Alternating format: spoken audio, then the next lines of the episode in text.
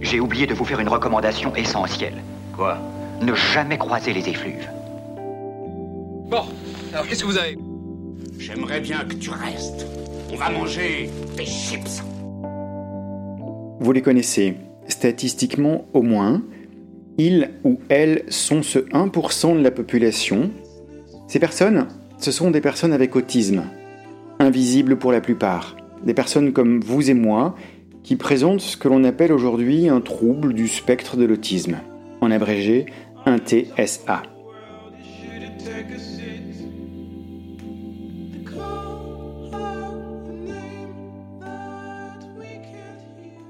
Quand on était à un, parc avec un toboggan, euh, Julien ne regardait pas du tout les autres enfants.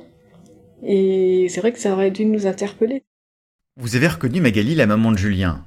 Vous vous souvenez que Julien, qui aujourd'hui a 16 ans, est un adolescent non-verbal. Les interactions sociales, c'est le sujet de cet épisode de Troubles dans le spectre. Alors, mettez vos oreilles sur orbite, nous sommes ensemble pour l'épisode 2, consacré aux interactions sociales chez les personnes vivant avec un trouble du spectre de l'autisme.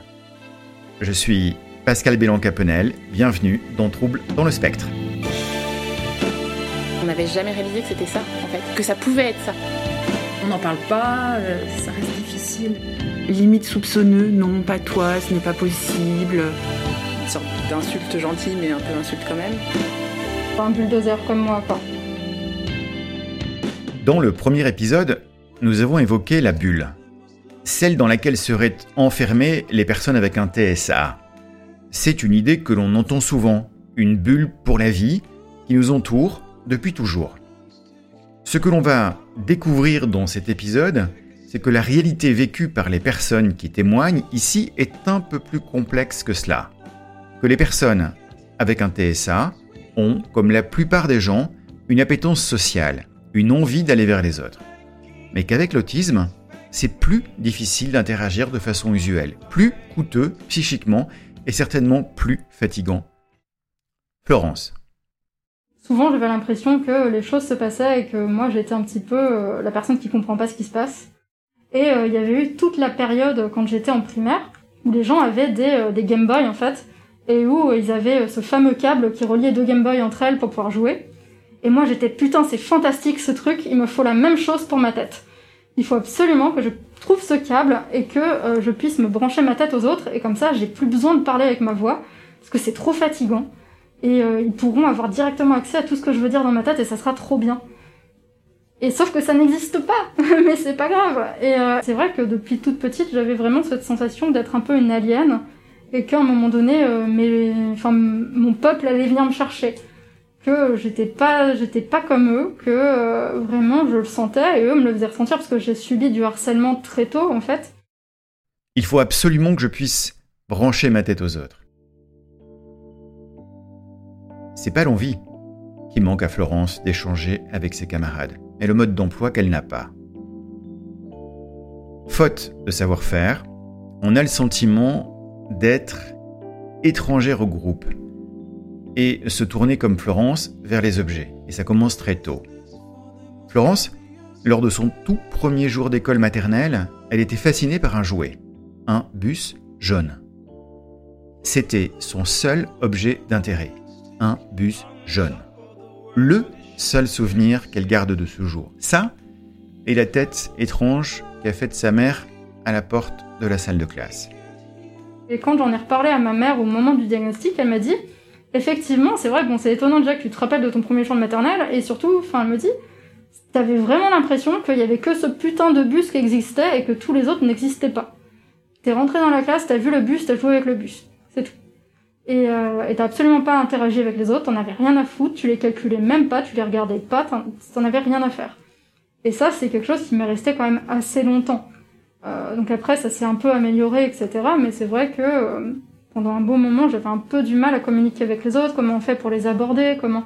Puis j'en avais pas spécialement l'envie, en fait.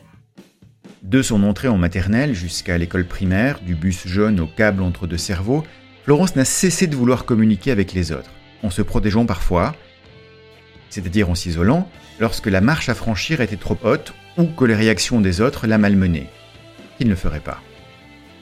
Et il est parfois arrivé aussi à Florence d'interagir dans un mode pas tout à fait conventionnel.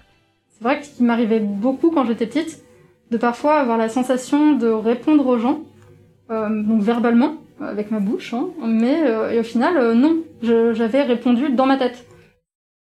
Même si les modes particuliers d'interaction qu'évoque Florence dans son témoignage n'ont pas alerté l'institution scolaire pour qu'elle puisse être aidée à cet âge.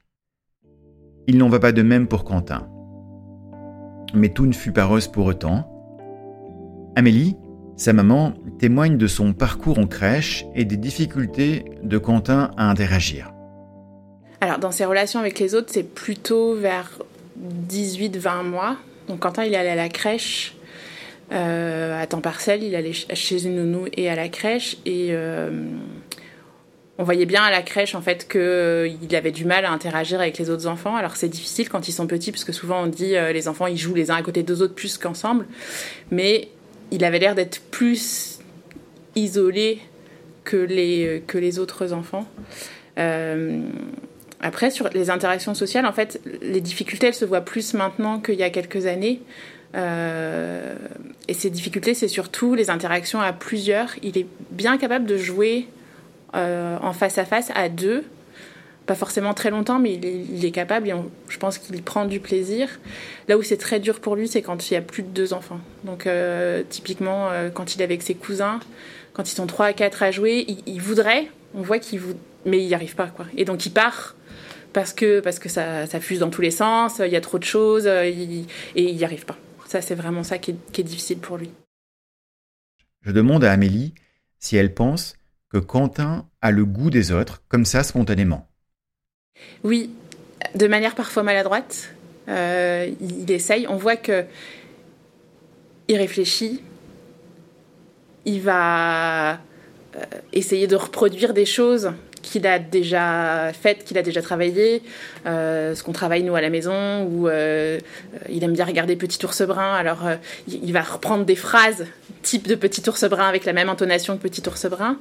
en ce moment, sa maîtresse nous dit qu'il il, va beaucoup essayer d'enserrer ses, camarades, les enlacer de manière très forte. Alors les copains, ils n'ont pas forcément envie, mais il a envie hein, d'aller voir les copains. Juste, il sait pas bien comment s'y prendre, mais il a envie. Une des façons pour Quentin d'aller vers l'autre, c'est de le serrer très fort pour peut-être le sentir exister. En tout cas, même si Quentin a été diagnostiqué tôt, vers ses deux ans, les relations avec l'institution scolaire ne sont pas toujours simples, même après que le diagnostic ait été déposé. Je demande à Amélie si les particularités et les difficultés de Quentin sont euh, explicites et explicité dans la vie de la classe Pas beaucoup. Et ça fait partie de mon combat parce que euh, l'éducation nationale, l'institution scolaire du maire général refuse de dire les choses, en fait, tout simplement, parce qu'il ne faut pas stigmatiser. C'est leur grand truc, il ne faut pas stigmatiser. Donc, euh, la maîtresse a expliqué euh, aux copains, de toute façon, a, Quentin, il a une, AESH, hein, donc euh, ça se voit. Donc, elle leur a juste dit, vous savez, parfois, Quentin, il est différent, et Quentin, il a le droit à des choses que les autres n'ont pas le droit. Donc, si Quentin, il veut s'allonger par terre, il a le droit de s'allonger par terre. Mais il n'y a pas eu plus d'explications que ça. Je sais que la maîtresse et son AESH veillent à ce qu'il ne soit pas trop fatigué. Euh, et comme il a une hypersensibilité tactile, elle veille à ce qu'il ne soit pas obligé de se mettre en regroupement parce que c'est difficile pour lui d'être à côté. Que du coup, systématiquement, quand il y a une action, une activité en regroupement, lui a la même activité tout seul avec son, son AESH. Donc la maîtresse fait cet effort-là et je la remercie.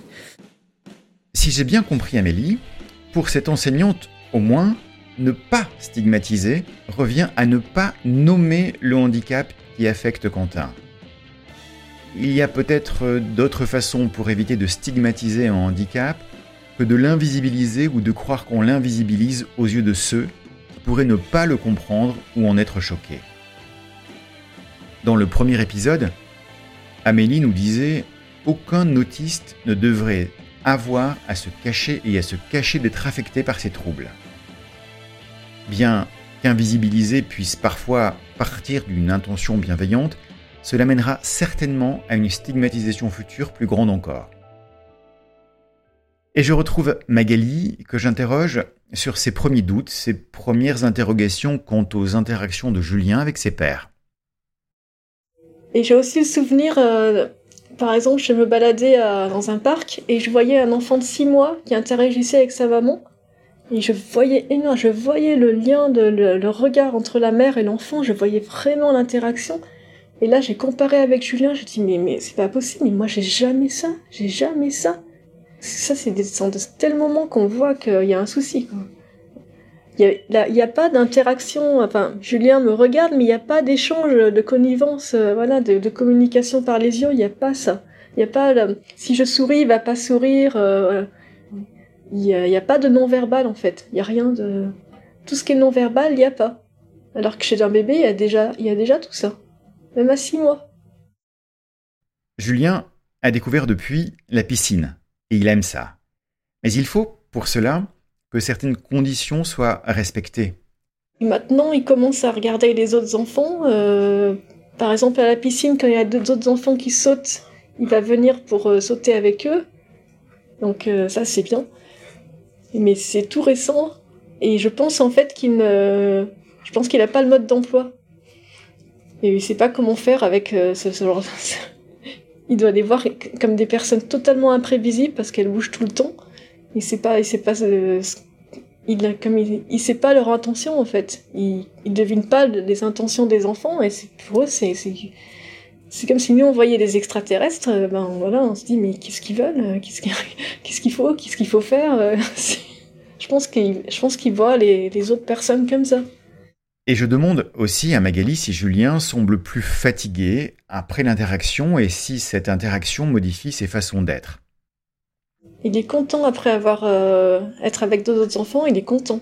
Et je le vois, c'est fou parce qu'avant on allait, on allait à la l'école municipale des sports avec des enfants ordinaires et à chaque fois l'après-midi quand je le récupérais, je le trouvais changé. Et il était euh, plus euh, plus neurotypique, non mais plus euh, comme un, un, garçon normal quoi, enfin, entre guillemets. Ça lui faisait beaucoup de bien en fait.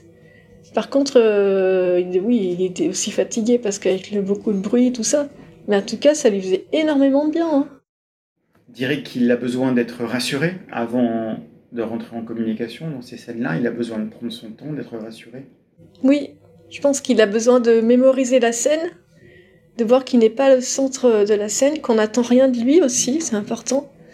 Et qu'on qu'on le... Qu'on enfin, faut l'apprivoiser quelque part. Enfin, il faut que ce soit lui qui vienne petit à petit. Et quand il vient, on dit pas c'est bien Julien, comment tu es venu? C'est bien. Non, on peut pas faire ça quoi. C'est, il faut rien faire. Faut, faut le laisser venir petit à petit. Par exemple, il y a, des, personnes de ma famille, viens dire bonjour Julien, viens dire merci. Voilà, ça c'est catastrophique. C'est pas du tout naturel et Julien non, il vient pas quoi. Moi non plus d'ailleurs. Julien observe, il se décentre, approche doucement ce milieu riche en stimulation sensorielle. Le forcer, ne serait-ce que le mettre en avant, c'est lui faire violence et c'est surtout le meilleur moyen pour qu'il se referme aux autres. Comme Julien, Rémi est une personne autiste non verbale. Il a 42 ans. Sa mère Françoise évoque ses difficultés, repérées très tôt dans la petite enfance. Ça s'est vraiment euh, cristallisé à la maternelle, sa deuxième année de maternelle. Hein. Sinon, il allait en halte garderie. Euh, il n'était pas du tout euh, dans un refus de, de, de, de, relation avec les autres. Pas du tout. Ça s'est vraiment cristallisé la deuxième année de maternelle où euh, on sentait que bah, il n'était pas bien à la maternelle. Hein. Il n'était pas bien du tout. et puis il s'est mis à ne plus participer et à ne plus parler. Et puis il a perdu le sommeil aussi. Je demande à Françoise comment elle comprenait le parcours de Rémi durant ces années-là. Je pense que sa petite enfance, ça a été de, des souffrances énormes, énormes. Je pense qu'il a vraiment beaucoup souffert. D'ailleurs, il s'automutilait, il beaucoup. Euh, je pense qu'il y avait une réelle incompréhension pour un petit garçon de 3 ans de voir qu'on s'obstinait à le mettre dans un endroit où il était mal et où il n'y avait pas beaucoup, euh, je dirais, d'accompagnement, d'étayage à côté. Voilà. Donc je crois que ça s'est beaucoup dégradé et, sa relation aux autres est devenue complexe, très complexe. Il s'est mis à avoir peur, il s'est mis à être méfiant. Il est, encore aujourd'hui, il est toujours en observation, il se met toujours à l'écart, il observe pour euh, être sûr que il va pas se passer quelque chose. Il est très très prudent et euh, voilà. Je pense que tout ça euh, découle de ce début, de ce démarrage très sauvage d'une certaine manière, je dirais, par rapport à lui.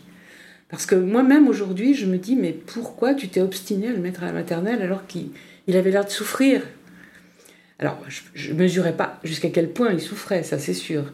Mais quand même, je, trois ans, l'école n'est pas obligatoire, j'aurais pu très bien euh, euh, lui dire, écoute, on va rester tranquillement à la maison, on va attendre un petit peu, on n'est pas pressé. Mais moi, ça me paraissait très important d'avoir des relations sociales. C'était notre premier enfant, voilà. C'est ça aussi. L'une des représentations courantes, c'est bien celle-là. Mettons les enfants qui ont des difficultés relationnelles dans des situations où ils seront forcés d'interagir, et ils seront certainement plus à l'aise la fois prochaine. Ou pas, en réalité.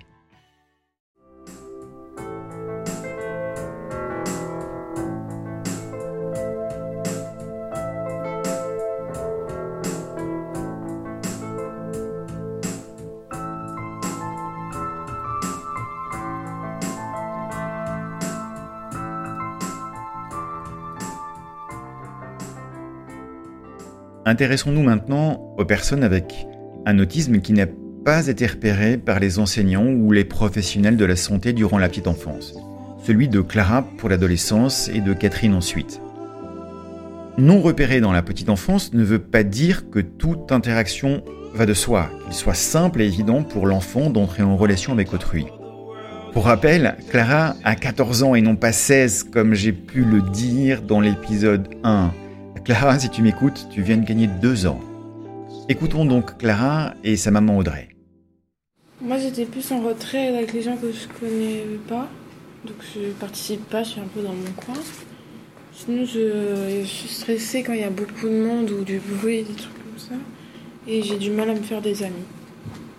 Clara ne se souvient pas trop de ce qui se passait en maternelle ou à l'école primaire. Audrey, sa maman, évoque tout de même l'isolement qu'elle percevait chez sa fille. Ça s'arrange plutôt, hein, parce qu'elle travaille beaucoup en groupe d'habileté sociale, etc. Euh, en maternelle, c'était terrible. Hein, elle était toute seule sur son banc dans la cour. Euh, on passait des fois pour euh, jeter un œil dans la cour de récréation. Elle, elle avait vraiment du mal à se, à se faire des amis. Un groupe d'habileté sociale, c'est un dispositif accompagné par un ou une professionnelle, souvent psychologue, qui permettent aux personnes avec autisme de s'exercer en toute sécurité aux interactions sociales courantes.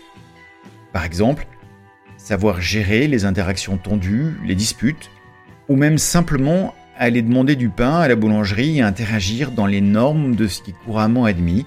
C'est pas si simple que cela. Ce qui reste très difficile, c'est d'être en groupe. On voit bien qu'elle est mal à l'aise, qu'elle a du mal à, participer, il y a beaucoup de steaming. Euh, elle ne regarde pas dans les yeux non plus. Et plus petite, elle avait aussi beaucoup de difficultés à s'intéresser à l'autre. C'est-à-dire que dans la relation, elle parlait beaucoup de ses, de ses, de ses intérêts qu'elle aime beaucoup, les chiens par exemple. Mais elle avait du mal à se projeter à la place de l'autre, à avoir vraiment des échanges. Donc ça, ça s'est beaucoup, beaucoup amélioré. Les animaux? Clara confirme. Bon, moi, c'est avec mes amis, ça j'aime bien, mais les animaux sinon. Les autres gens, c'est bof. Et puis, euh, moi, j'aime pas l'école ou les vacances aussi. Et je mange toute seule à la cantine s'il y a mes amis qui mangent pas à la cantine. Maintenant, elle a des très bonnes amies avec qui elle euh, a vraiment une relation à double sens. Et... Donc, avec l'ensemble des gens qu'elle connaît pas beaucoup, ça reste très difficile. Mais avec ses amis, euh, ça s'est beaucoup normalisé, je trouve. Après, euh, par exemple, elle a des difficultés avec la foule aussi. Donc, quand elle prend le métro ou quand elle est dans la rue toute seule, elle, a le nez dans son téléphone et elle fait des. Non, pas le casque parce que ça la met un peu mal à l'aise, mais elle, euh, elle joue à des jeux sur son téléphone pour essayer de faire sa petite bulle et de ne pas voir ce qu'il y a autour. Sans oublier la fatigue occasionnée. Bah, moi, ça me fatigue beaucoup, mais c'est quand même plus facile que mes amis, ma famille ou des personnes calmes, ils sont pas nombreuses. Et euh, bah, je vois que je suis fatiguée parce que je suis nerveuse et j'ai besoin d'être seule ou avec mon chat et au calme. Je pense qu'en ce qui concerne ses amis, elle a une énorme appétence pour le, pour le lien social. C'est très important pour elle d'avoir des amis et c'est vraiment un, pilier important de, de sa vie. Hmm. Et elle les invite, elle va chez elle, elle, adore papoter à l'école, elle aime jouer avec elle. C'est ce qui n'était pas du tout le cas dans la petite enfance.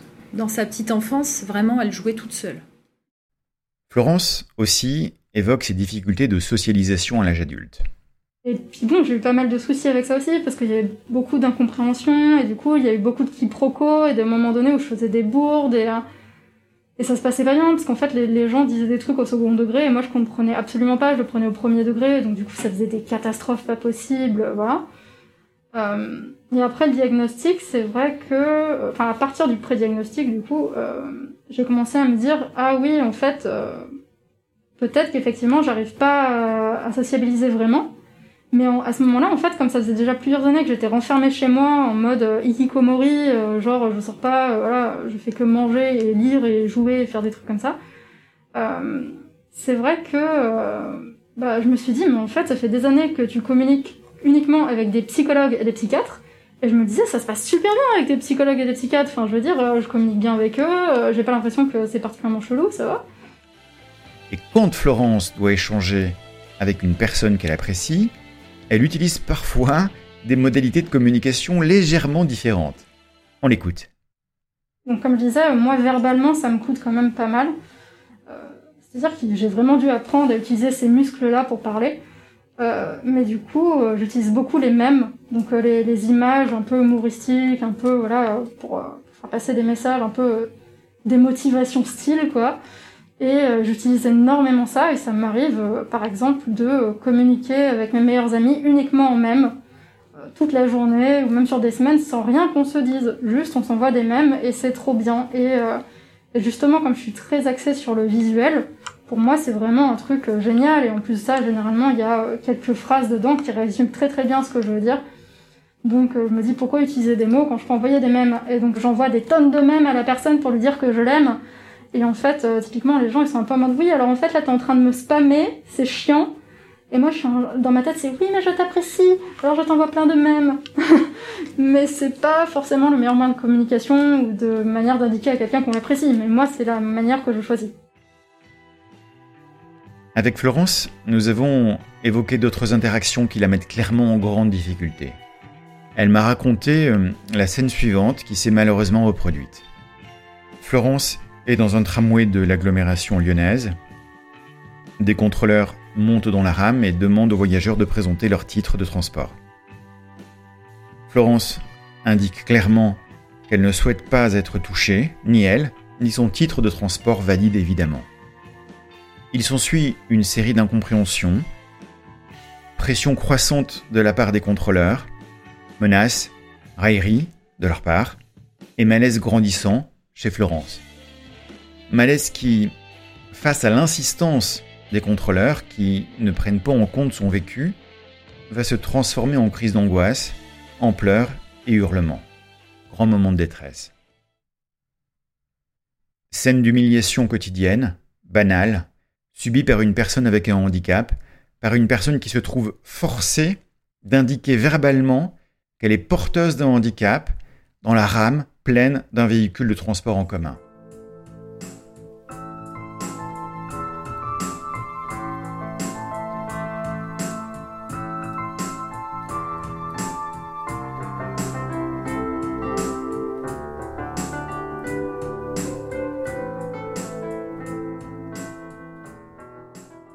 Laissons Florence quelques minutes pour retrouver Catherine, dont le diagnostic a été très tardif, je ne sais pas si vous vous en souvenez. Cela n'a pas empêché Catherine de remarquer elle-même, lors de son entrée à l'école, certaines particularités qui étaient les siennes de communication avec ses pairs. Où là, j'ai tout de suite senti ma différence euh, dans le fait, par exemple, d'avoir du mal à rentrer en relation avec les autres, d'avoir des amis, de partager avec plaisir des moments avec les autres, de maintenir une relation, euh, euh, également euh, d'être un petit peu, entre guillemets, largué sur certains sujets, de pas comprendre le second degré. Quand j'étais étudiante, de pas saisir toutes les consignes et de me mettre dans des, dans des situations complètement abracadabrantes de façon involontaire et après euh, les conséquences étaient très lourdes. Euh, donc oui, j'avais identifié énormément de choses. En fait, toutes ces choses, comme je suis fille unique, je pensais qu'elles étaient liées à ce statut d'enfant unique. C'est peut-être idiot, hein mais dans mon esprit, euh, j'avais pas suffisamment baigné en collectivité, d'où mon décalage avec les autres. Voilà, j'étais mais persuadée que ça venait de là. Et euh, quelque chose, je pense, de très important que je voudrais partager, c'est que finalement, j'ai rencontré mon mari qui m'a amené une énorme bouffée d'air frais dans ma vie. Ça a été un moment où euh, j'ai, j'ai, comment dire, il m'a aidé à vivre de façon plus légère. La trajectoire des personnes comme Catherine croise parfois celle de personnes qui n'ont pas de difficultés relationnelles. Et ces rencontres, outre la légèreté qu'elles peuvent apporter dans la vie des personnes concernées, constituent aussi parfois un cadre sécurisant, un cadre qui permettra à la personne avec autisme de vivre une vie privée socialement banale dans le sens le plus simple et direct du terme. Catherine. Euh, en revanche, je me suis mis une pression de fou, c'est-à-dire que je me disais les autres y arrivent, mais depuis toute petite, les autres y arrivent, je dois pouvoir y arriver. C'était, euh, du coup, je pense que j'ai passé euh, une bonne partie de ma vie en mode survie, du coup à m'épuiser, parce que je me disais mais les autres y arrivent, il n'y a pas de raison quoi. Donc j'ai commencé à, à m'intégrer par mimétisme, par oui, euh, à imiter, etc., malgré tous les cafouillages qu'il y a pu avoir. Mais euh, de là à dire j'ai du plaisir, non. En fait, euh, si derrière il y a quelque chose de l'ordre d'un intérêt commun, oui. Par exemple, là en septembre, je suis ravie. Je vais retourner à un salon du livre à Morges en Suisse qui s'appelle le Livre sur les quais. Mais en revanche, si je descends à la boîte aux lettres, que je croise mon voisin, euh, alors là, non, non, non, je me dis, ah non, il va falloir parler cinq minutes. Je sais faire, je fais très bien, je fais semblant. Mais c'est. ça Enfin, j'ai aucun plaisir à ça, aucun.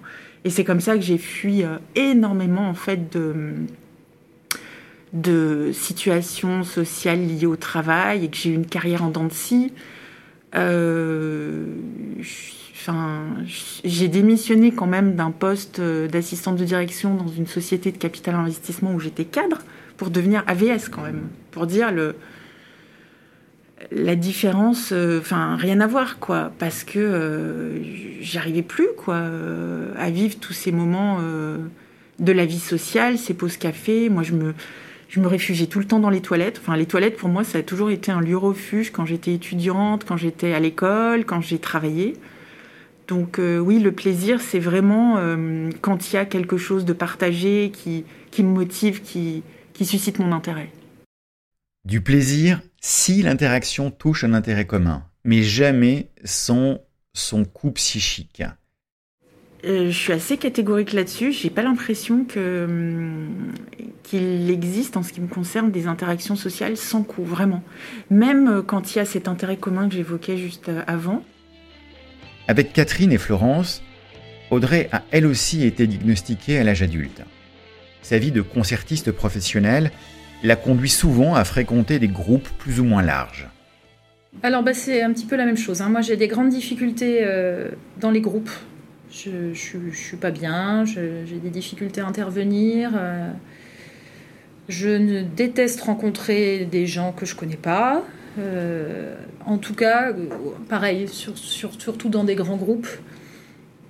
Et j'ai des difficultés des fois à savoir dans une conversation quand est-ce qu'il faut que je parle. Je sais qu'il peut m'arriver de couper la parole. Et j'ai une tendance euh, assez étrange à imiter mon interlocuteur. Par exemple, si je parle pendant un moment avec quelqu'un qui a l'accent du Sud, je suis capable de, me mettre à parler avec l'accent du Sud. Alors je viens du Grand Nord, c'est n'importe quoi. Et j'ai du mal aussi à ne pas forcément épouser la vie de mon interlocuteur. Je me suis, rendu compte à un moment de ma vie, je me dis, mais il y a des gens qui sont capables d'être amis, de discuter, de pas avoir le même point de vue. Et ça, pour moi, c'était très étrange. Et c'est vrai que j'ai tendance, euh, en tout cas avec des amis, à, vouloir partager leur point de vue. Imiter, pour se fondre, c'est probablement exister socialement à moindre coût. J'ai une grande, un grand goût pour l'aspect social de la famille. Mais il faut pas que ce soit trop longtemps. Alors en fait, moi je viens d'une famille nombreuse.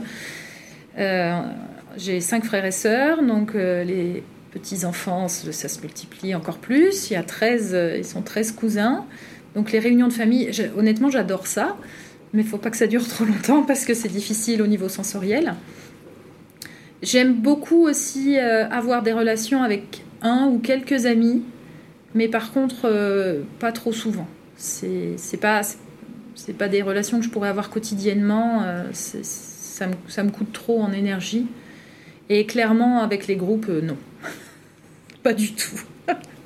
Du coup, c'est vrai que c'est difficile, par exemple, quand euh, il y a un pot d'organiser au travail et qu'il faut rester. J'ai tendance à prendre facilement la tangente. Je, je, fais un métier où il y a des tournées aussi, alors ça, c'est très très difficile. Je suis violoniste euh, dans un orchestre euh, à Lyon et du coup on part en tournée euh, plusieurs semaines parfois à l'étranger et ça c'est une, grande épreuve de vivre en groupe comme ça pendant 15 jours et même quand il y a une réunion au travail donc quelque chose qui pourtant sur le plateau à l'orchestre on est en groupe déjà mais c'est différent on parle pas il n'y a pas d'interaction et le fait qu'on soit dans un autre cadre et qu'il y ait une réunion ça me rend très nerveuse c'est des moments qui sont assez pénibles. Moi, le coût de l'interaction sociale, euh, c'est une fatigue colossale. c'est assez énorme. J'ai parfois même du mal à maintenir mon attention au bout d'un moment. Je me rends compte si je déjeune à midi avec certains collègues qui sont des amis en général, hein, sinon je déjeune pas avec eux. Florence évoque ce qu'elle ressent face à certaines conversations. Et par contre, des fois, quand je me retrouvais dans la rue et que c'était juste euh, quelqu'un qui me disait bonjour, euh, genre euh, il fait beau aujourd'hui, et moi dans ma tête j'étais, bah, je m'en bats les couilles. Enfin, je veux dire oui, il fait beau, ok, super, mais je, enfin, je m'en fous. Et donc du coup, je finissais par dire ah oui, il fait beau aujourd'hui. Et, et après, je me disais ah oui, effectivement, je suis peut-être pas douée sur certains domaines en fait. Effectivement, le small talk, c'est pas, c'est pas mon truc. Clairement.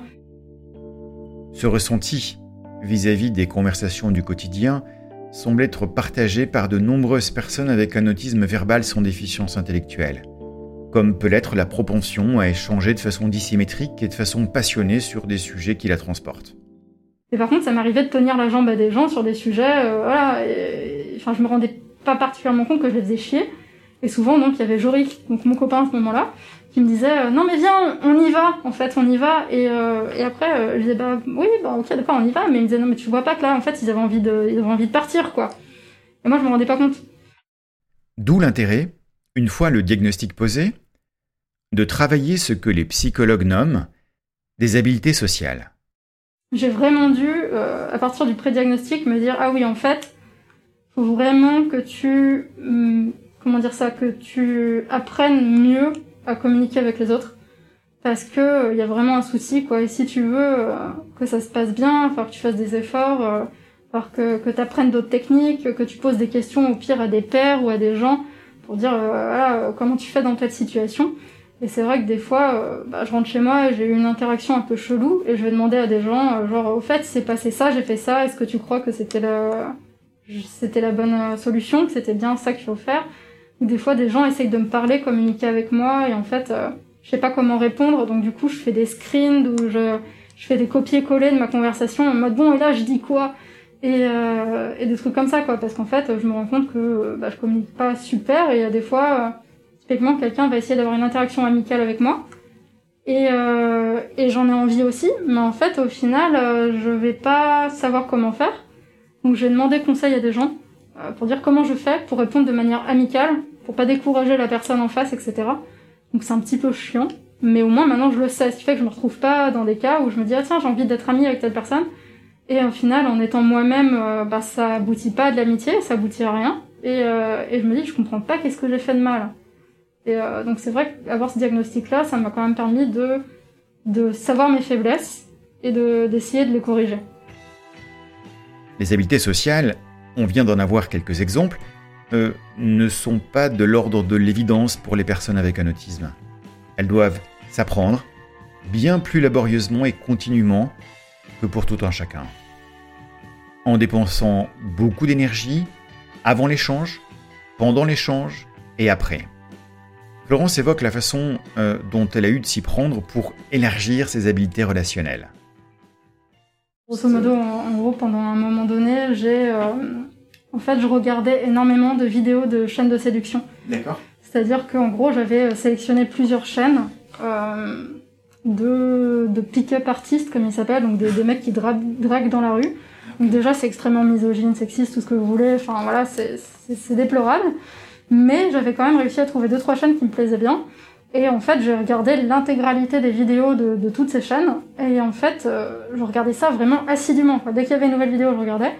Et en fait, euh, au lieu de m'en servir pour draguer des femmes, étant donné que je suis une femme et que je suis hétérosexuelle, donc ça m'intéressait pas trop, finalement, je m'en servais, j'ai détourné l'intérêt de ces vidéos euh, pour en fait, moi, apprendre des habilités sociales. C'est-à-dire que eux disaient, ben, par exemple, quand on veut commencer une conversation, on peut commencer par un trait physique de la personne, on peut commencer par euh, son sac à dos, euh, le fait euh, qu'il ait, je sais pas, un petit objet sur lui ou quoi que ce soit. Euh, je veux dire, faut créer un lien en faisant ceci, en faisant cela. Et en fait, en gros, ils apprenaient des techniques de manipulation euh, pour des types qui étaient pas forcément doués socialement, potentiellement pas mal de mecs autistes d'ailleurs. Et, euh, et du coup, bah moi, je me suis dit, ok, d'accord, donc ça existe ce truc, c'est de la merde, mais moi, je vais m'en servir à mon avantage. Et donc, c'est vrai que passé un temps, par exemple, euh, je me perds régulièrement dans la rue. Et, euh, et en fait, je me suis servi de ces vidéos de séduction, en fait, pour demander mon chemin aux gens dans la rue. Et donc, en fait, euh, plutôt que de rester là un peu comme une idiote, euh, en mode, je sais pas où je suis, oh là là, je panique, etc., ou j'appelle Jorik en lui disant, bon alors, il y a un mur, il est bleu, et puis euh, là, il y, a un- il y a un petit cactus. Et euh, lui, oui, en fait, ça, ça m'indique pas où t'es. Euh, et du coup, ben, au lieu de faire ça, ben, finalement, je me, je, me file- je me donnais un petit peu des sortes d'objectifs, en mode, euh, allez, aujourd'hui, euh, tu prépares pas trop ton chemin, et même si tu te perds, c'est pas grave, parce que t'abordes quelqu'un avec les techniques que t'as appris dans les vidéos. Et donc, du coup, j'arrivais en disant, euh, voilà, les, les phrases types qui nous apprenaient, ce genre de choses. Et finalement, c'était moi qui avais contrôle sur la situation. Et c'était moi qui vraiment menais la danse pour avoir mon information à la fin. Et donc ça, je me suis dit quand même, bon, c'est un petit peu des connards, c'est misogyne, mais en attendant, je peux m'en servir euh, pour moi, quoi. Donc c'est vrai que j'avais fait ça passé un temps et ça marche bien et je continue à m'en servir. Ce qui est, euh, voilà, pas forcément quelque chose de très glorieux. Euh, mais voilà, j'ai vraiment, euh, j'adore quoi. Et régulièrement, je vais sur les blogs de ces types-là et je lis leurs articles et tout. Et en même temps, ça m'énerve et j'ai envie de tout casser, mais en même temps, je me dis, ok, d'accord, cette technique, je la note. Ça peut être pas mal. Pour terminer cet épisode, je suis allé rencontrer Sandrine Saunier. Sandrine Saunier est psychiatre et se trouve en charge de la coordination du Centre Ressources Autisme Rhône-Alpes-Auvergne, installé dans le parc Vinatier à Bron. Elle est par ailleurs chercheuse au Centre de recherche en neurosciences de Lyon. Sandrine Saunier, bonjour. Merci Bonjour. de nous recevoir pour, euh, pour ce podcast. Comment avez-vous reçu les témoignages que nous venons d'entendre? C'est toujours euh, à la fois émouvant et très éclairant euh, de voir ces descriptions de scènes quotidiennes et qui permet de mieux comprendre finalement leurs difficultés, mais aussi euh, leur réussite. C'est que ça a fait écho à finalement euh, d'autres euh, témoignages ou rencontres avec des personnes TSA euh, que j'ai pu voilà, suivre tout au long du parcours. Alors si on reprend le, fil de votre propre parcours, comment est-ce que personnellement vous avez, euh, vous avez euh, dépassé les stéréotypes communs du point de vue des habiletés euh, psychosociales des personnes avec TSA Comment est-ce que, est-ce que vous avez enrichi votre conception de ce que ces personnes étaient capables ou non de faire? Alors, je dirais que ce qui m'a vraiment aidé, c'est de voir des personnes autistes tout petits, à l'âge de 18 mois, 2 ans, dans des difficultés d'interaction sociale très marquées comme ils peuvent présenter petits, et comme euh, d'ailleurs euh, il est fait référence pour euh, Quentin ou même Julien dans les témoignages. hein. on voit des enfants quand même qui sont euh, à part des autres euh, dans leur bulle. Et le fait euh, d'avoir pu euh, suivre et continuer à rencontrer ces personnes et leurs parents euh, de longues années, j'ai vu leur parcours, j'ai vu leur évolution, j'ai vu les stratégies qu'ils mettaient en place.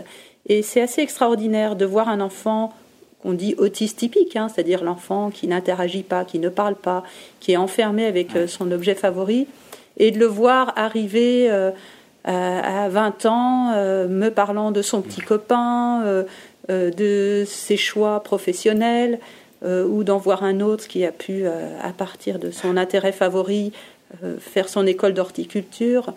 Si vous voulez, de les voir comme ça, franchir les étapes, évidemment, ça remet en question l'idée d'un autisme qui serait figé, de personnes qui ne seraient pas capables d'établir des interactions sociales.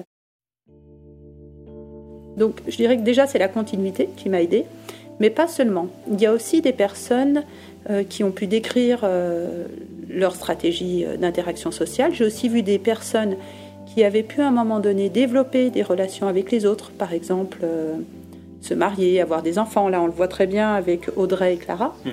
où on voit Audrey qui finalement mène sa carrière, peut se marier, avoir des enfants. Et puis à certains moments, ce n'est plus possible. Euh, tout ce qui est mis en place pour euh, essayer de s'en sortir, pour compenser, euh, ça ne tient plus et finalement les comportements autistiques sont au premier plan dans leur vie, à ce moment-là de leur vie, et on voit que c'est assez fluctuant. Donc c'est c'est pas une. Il y a de la progression. Enfin, je pense que ce qu'il faut qu'on retienne, c'est que ces personnes TSA, dans leurs compétences sociales, progressent toujours, mais il peut y avoir des moments où ça ne marche plus, où il mhm. faut qu'ils contournent le problème d'une autre manière, mhm qu'ils acceptent aussi de ne pas être comme les autres. Je crois que c'est aussi euh, un point important. Euh, c'est que si le coup d'être comme un autre, euh, c'est au détriment d'un bien-être social ou simplement de la, de, la, santé mentale, enfin des, ça ne vaut pas le coup justement. Il faut faire attention, je dirais, aux bénéfices et aux risques de vouloir trop se normer.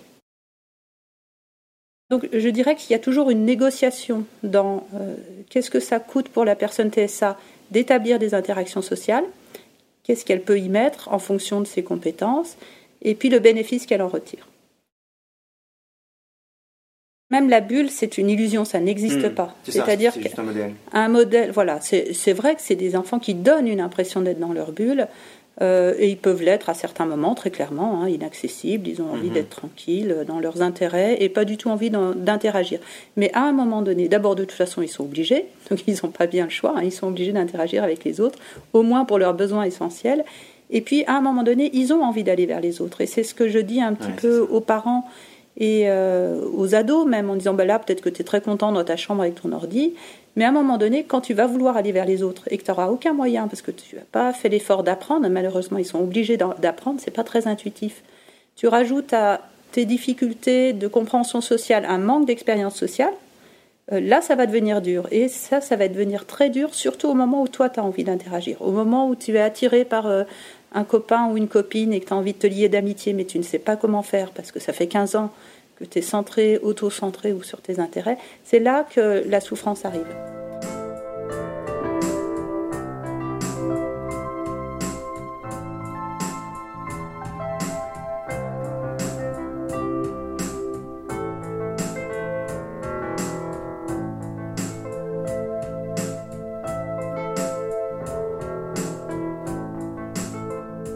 Euh, donc il faut les préparer, même s'ils ne sont pas très très motivés au départ parce qu'ils ne voient pas du tout de quoi on parle et que effectivement il y a des périodes de leur vie où ça ne les motive pas, mais on sait que ça viendra. À un moment donné, euh, ça vient.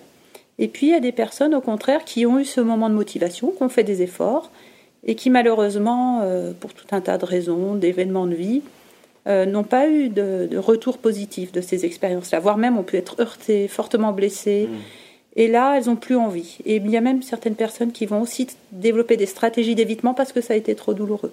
Donc ça, il faut le respecter. Hein, ils y reviendront, mais il faut aussi euh, pouvoir euh, les accompagner dans les, à dépasser ces expériences traumatiques. Ça, c'est comme tout à chacun. Euh, donc, il y a quand même ces capacités de, de rencontre. Mais pour aller à la rencontre des personnes avec TSA, il y a besoin de se mouiller, je dirais. Il ne faut pas mettre les mêmes limites que d'habitude, on peut mettre avec des patients, euh, parce qu'ils ont besoin d'une rencontre authentique, très incarnée avec euh, l'autre, que ce soit leur thérapeute, leurs amis, leurs conjoints, leurs collègues. Et je dirais que si je veux faire un parallèle, euh, ça me fait penser à un des petits-enfants. Est-ce que c'est Quentin ou Julien? Un des enfants qui a besoin de serrer très fort ses copains à l'école. Donc euh, voilà, un petit, c'est Quentin. Donc euh, évidemment au début, lui, voilà, il sort de sa bulle, sa fameuse, cette soi-disant bulle. En tout cas, il a envie d'aller dans la rencontre avec l'autre. Il voit bien que tout le monde se sert pas. Hein. Il ne faut pas croire que Quentin, il est que dans le, Il n'a pas compris ce qui se passait, il observe, mais lui, il a besoin de sentir l'autre, quoi. Il a besoin de le, serrer fort. Il faut que ce soit incarné la rencontre. C'est pas simplement euh, on joue ensemble. Ça viendra plus tard, ça viendra. Mais pour le moment, il en est là. Mais je pense que pour certains enfants, se serrer fort, c'est là où il y a du contact, c'est pour de vrai et ça existe. Et que simplement un contact visuel, se dire bonjour, enfin tous ces, mm. ces, codes sociaux, pour le moment, lui, c'est pas. Il les a repérés, mais ils n'ont pas un sens pour lui. D'accord, je comprends. Euh, voilà, et, et, dans, je dirais que pour faire le parallèle après avec d'autres personnes euh, adultes, euh, eh bien, il faut trouver ce point d'accroche très concret d'une relation. Et ça peut être autour d'un intérêt spécifique, c'est-à-dire que si euh, la personne TSA, au début, elle veut pas parler de ses problèmes, mais elle veut parler de ses chats, de ses poules, euh, de... Enfin, je dis beaucoup les animaux, mais il faut, y aller là. C'est là qu'il faut aller. Et euh, ça marchera mieux si on est authentiquement intéressé par le sujet. Il ne faut pas hésiter à se mouiller dans ce qu'on est, dans, s'intéresser à, ce qui les intéresse. Mais si on veut que la, la rencontre ait lieu, il faut aussi qu'ils s'intéressent aussi à, à, ce qui nous intéresse. Et c'est là où il faut amener euh, des éléments de notre vie ou des éléments de nos intérêts. Alors il n'y a pas besoin d'aller euh, raconter sa vie privée, mais je pense que c'est un partage. Euh, Sandrine Saunier, pour terminer cet échange, est-ce que vous auriez un, conseil à, donner à vos pères qui pourraient écouter ou à toute personne qui va écouter ce podcast pour euh, euh, enrichir les conceptions qu'ils pourraient avoir du point de vue de ces relations euh, psychosociales? Oui, alors il faut sortir du cliché que la personne autiste, c'est une personne dans l'évitement relationnel qui ne supporte pas la relation. Donc les personnes avec autisme ont une appétence relationnelle. À un moment donné, ils ont envie, alors peut-être pas autant que tout à chacun, mais d'abord nous, on est tous très différents et en plus, au moment, à certaines périodes de nos vies, on a plus envie d'aller vers les autres et moins vers les autres. C'est pas uniforme tout au long de notre vie. On n'a pas ceux qui aiment tout le temps les relations et ceux qui n'aiment pas. Ça évolue tout le temps. Et pour les personnes autistes et TSA, c'est pareil. À certains moments de leur vie, elles peuvent avoir plus envie, d'autres moments moins envie. Euh, d'être plus ou moins compétentes et développer des stratégies. Et puis il y a l'environnement, le contexte qui va beaucoup jouer, qui font qu'elles se sentent prêtes et euh, accueillis pour le faire. Donc le contexte est aussi très important. Donc nous, si on veut aller euh, établir une relation, une interaction sociale avec elles, il faut au maximum leur proposer un contexte favorable. Et cet environnement, on le crée mmh. et il faut être très actif.